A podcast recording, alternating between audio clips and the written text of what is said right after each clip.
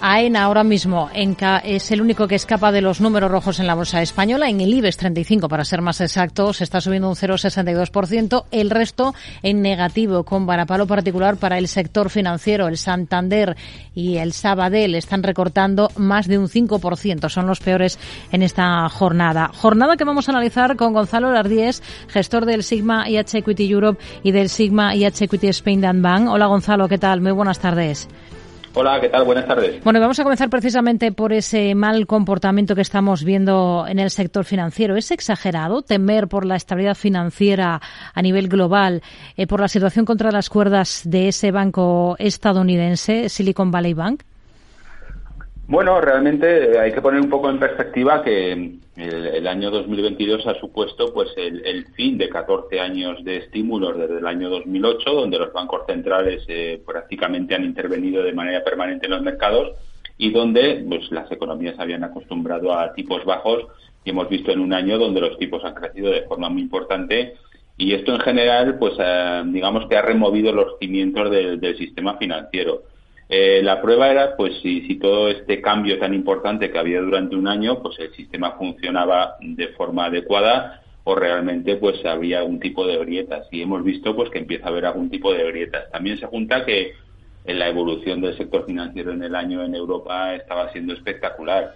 Eh, hay que recordar que desde sumado el año 22 y lo que llamamos de 23, el sector en Europa lleva un más 17 y Estados Unidos un más un menos 21 había una diferencia muy importante en la evolución de, las entidades en, Estados Unidos y en Europa. Eh, desde el mínimo de octubre, pues los bancos en Europa han subido prácticamente un 50%, mientras que en Estados Unidos habían subido un 4%, a lo mejor percibiendo ciertos riesgos. Y realmente lo que tenemos es con entidades como Santander, Sabadell y demás, que llevamos pues prácticamente dos meses y diez días con rentabilidades por encima del 30%, de momento lo vemos más como un recorte en esa buena evolución, en esa buena evolución que poner en riesgo pues un poco pues la credibilidad o, las bases del, sistema financiero. Hmm. Por seguir muy de cerca en el sector, de manera em, cercana tenemos al asegurador. Hoy hemos visto, lo hemos contado, Junta General de Accionistas de Mafre, la compañía ha decidido que mantiene esos objetivos de rentabilidad, pese a que no los ha alcanzado en el último ejercicio. Son unos objetivos eh, de su plan 2022-2024. ¿Qué visión tienen ustedes ahora para Mafre? Bueno, la verdad es que empezar el, primer año de un business plan a tres años, pues un poco quedándote por debajo de los de los objetivos, eh, pues no es eh, buena carta de presentación, pero también hay que ser conscientes que el entorno es complicado y lo estábamos hablando ahora mismo en lo referente a, los bancos.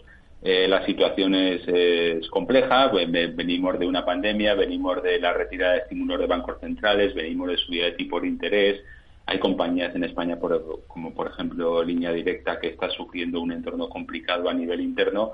Entonces, a nivel global, la situación no es muy distinta. Es en un entorno con muy poca visibilidad y, bueno, la compañía confía en que, a pesar de haber fallado en este primer año, pues eh, creen que tienen buenos mimbres para cumplir ese, ese objetivo, pero, insisto, hay que recordar que el entorno es bastante complejo y lo estamos viendo pues en sesiones o con acontecimientos como lo que ha sucedido en, eh, ayer y hoy con, con la evolución de los mercados. Ferrovial convoca junta para el 13 de abril para decidir sobre el traslado de sede a Países Bajos. Ustedes de tener posiciones ahora mismo en el valor, ¿las mantendrían? Es decir, ¿le ven potencial al valor al margen de, de todo el ruido en torno a la compañía? Bueno, para nosotros en Ferrovial lo más importante es precisamente lo que está sucediendo hoy con el tema de, tipos de interés y, realmente es en torno a algo más negativo que resta algo de potencial a subidas de tipos y Ferrovial es una compañía básicamente de infraestructuras y, y cuya valoración va muy ligada a la evolución de los, de los bonos en cuanto al descuento de flujos de caja y este entorno es algo más algo más favorable. Entonces consideramos que a partir del, punto de vista de mantener posiciones en la compañía es más importante pues todo lo que está sucediendo en cuanto a que quizás las expectativas de subida de tipos y esta incertidumbre pues a una compañía cuyos eh, ingresos tienen mucha visibilidad en este entorno pues eh, es algo más sencillo hacer la valoración. El tema de de cambio de sede y demás, pues es algo que, responde a otro tipo de intereses, pero desde luego en cuanto al negocio de la compañía y demás, eh, que haya menos tensión financiera por la parte de subida de tipos y, y demás, pues creemos que es bastante más importante. ¿Tiene sentido para Ferrovial, en todo caso, seguir cotizando en Bolsa Española? Bueno, Ferrovial es una compañía con sede social en España y, con una historia muy arraigada, son prácticamente 80 años. Eh, realmente mm, es paradójico si vamos al Eurostock 50 o el Stock 600, el Stock 600 pues recoge compañías aparte de, la Unión Europea, pues eh, Suiza, Reino Unido y demás. Los cuatro países que más pesan en el Stock 600 pues son Reino Unido, eh, Alemania, Francia y Suiza. y detrás viene Holanda. Entonces, digamos que hay cierto atractivo en todos estos eh, pequeños países para que las compañías coticen allí más allá de sus, de sus negocios. Eh, y realmente Suiza pesa en el 600, pues prácticamente lo mismo que Alemania, cuando el PIB de Alemania es cinco veces superior y la población es diez veces más. Entonces hay cierto atractivo en estos países desde el punto de vista de otros intereses que va más allá del propio negocio. Y desde el punto de vista que se ha hablado mucho estas últimas semanas de, deuda y demás, cada negocio de estas compañías eh, tiene el rating del país en el que cotiza. La ETR en Canadá tiene el rating de Canadá, el, aeropuerto de Heathrow tiene el rating de Reino Unido y realmente la compañía no emite deuda para esos negocios, sino son esos propios negocios los que responden.